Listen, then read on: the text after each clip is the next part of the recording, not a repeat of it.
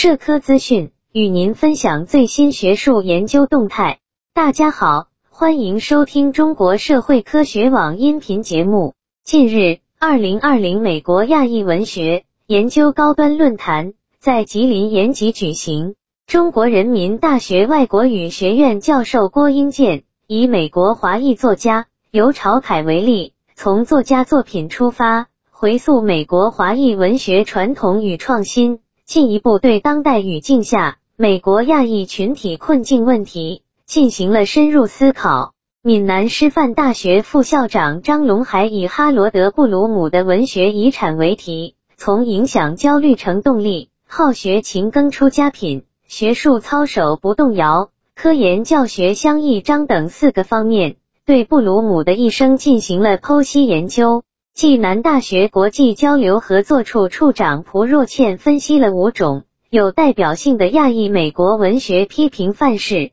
包括族裔身份批评、文化身份批评、心理批评、女性主义批评和流散批评的特点。亚裔美国文学批评关照亚裔美国人各个历史阶段的生存语境和文学想象，在雨后现代主义、后殖民主义。女性主义等理论的互动中，凝练出一系列具有自身特色的理论关键词，初步形成了亚裔美国文学批评理论体系。延边大学外国语学院院长蒲玉明从名字、身体、语言、宗教四方面来关照美国含义的群体身份认同。他认为，名字为个体提供了一种最低限度的安全感、所属感。名字的变化反映出个体向优势族群认同的倾向，而代代相传的叙事模式是对文化的还原与连带，是一种溯源性与传承性族群认同的维系模式。